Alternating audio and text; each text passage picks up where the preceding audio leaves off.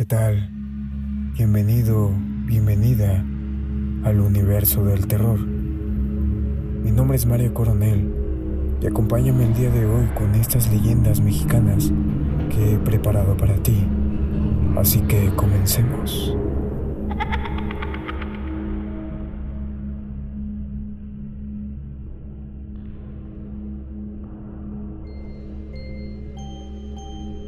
La mano peluda. Principios del siglo XX, la ciudad de Puebla abundan los montes píos. Uno de ellos era manejado por el señor Horta, un hombre malvado, consumido por la avaricia, con anillos de oro y piedras preciosas en cada dedo. Al pasar frente a su local, la gente murmuraba, Ojalá que Dios te seque la mano. Un día, de 1908, así pasó. El señor Horta murió y su mano derecha se convirtió en una rígida masa negra. Los anillos se le encarnaron en los dedos y sobre el dorso hasta los nudillos. Le creció una espesa capa de pelo. Desde entonces mucha gente ha visto la mano peluda del señor Horta salir de su tumba desprendida del cuerpo, como una araña que ronda por los panteones, buscando en la oscuridad a su nueva víctima. El Hospital Fantasma. En Morelia, Michoacán, hay un edificio que solía ser un hospital. Hoy solo lo cuida un velador. Pero ni él recuerda los horrores que allí ocurrieron. Los gritos de los moribundos aún hacen eco por sus largos pasillos. En la morgue se escucha el alboroto de las charolas metálicas chocando contra sus cajones. En ese hospital, hace 50 años, una mujer recibió un trasplante de riñón, pero su cuerpo rechazó el órgano y la mujer se lanzó por la ventana. Algunas noches, si miras con atención, puedes verla en esa misma ventana, acechándote.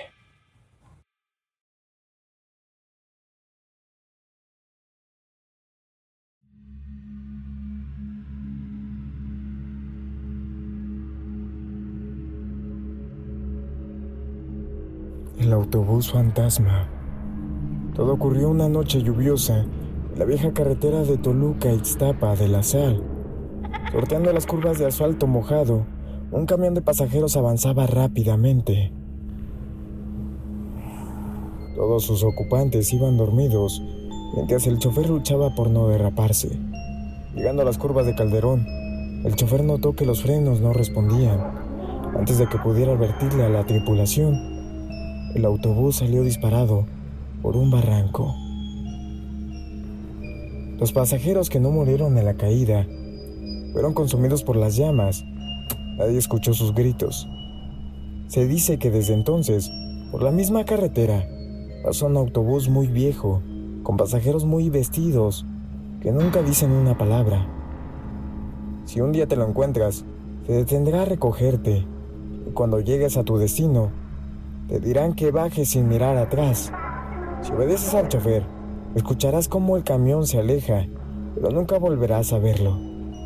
Si desobedeces y volteas, verás los cuerpos desfigurados de los antiguos pasajeros y te unirás a ellos en un viaje eterno.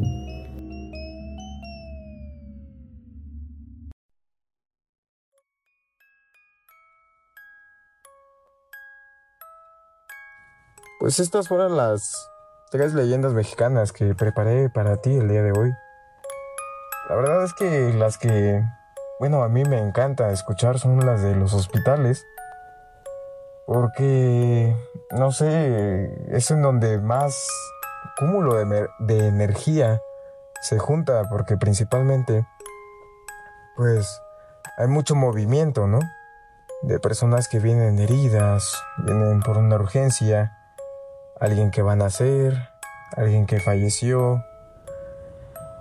Y pues es tanta energía negativa y positiva que puede llegarse a manifestar en un solo lugar, en un hospital.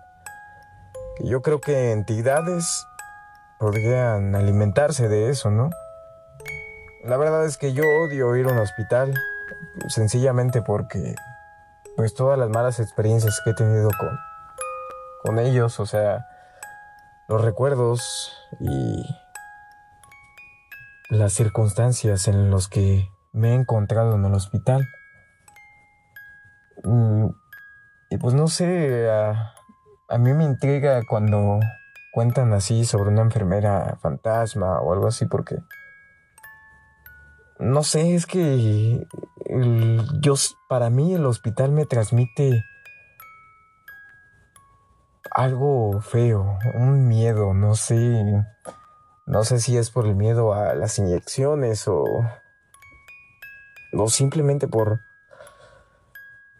lo que viví de, de chico, ¿no? De que pues algún familiar que va a urgencias y fallece o estar ahí esperando a, ver qué te dicen, ¿no? Y yo recuerdo que mi mamá me contaba cuando estuvo en el hospital de niño y la mujer de aquí de, de Querétaro, Querétaro. Me decía que escuchaba muchos ruidos en las noches de, de que se movían cosas, escuchaba voces.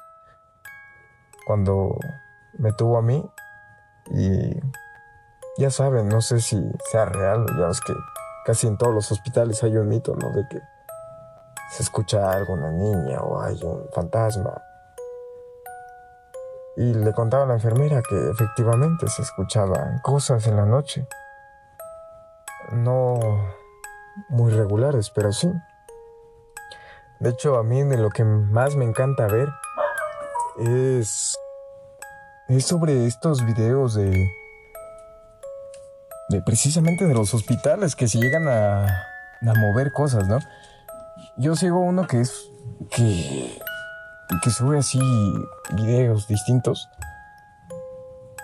y cámaras de seguridad que llegan a captar que en hospitales se abren una puerta y se cierra así fuerte y varias veces que también los mismos trabajadores de ahí se dan cuenta, ¿no? No sé yo creo que a mí no me cansaría de escuchar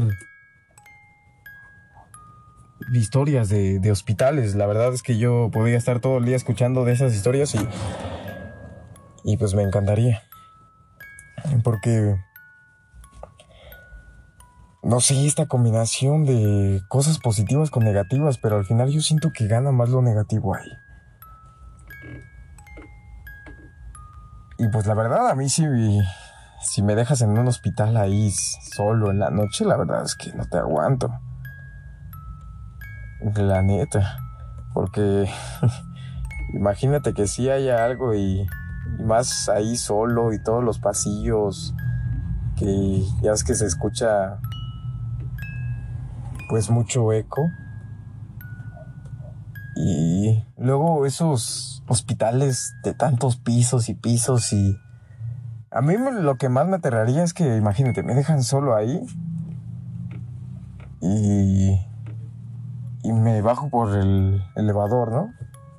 Y quedarme atorado en el elevador y luego escuchar ruidos y... Yo creo que ese sería mi escenario perfecto de, para que me, me muera del susto, de veras. Pero bueno, eh, te quiero compartir que el día de hoy ya, pues, tenemos a, de patrocinador a Anchor y estoy muy agradecido.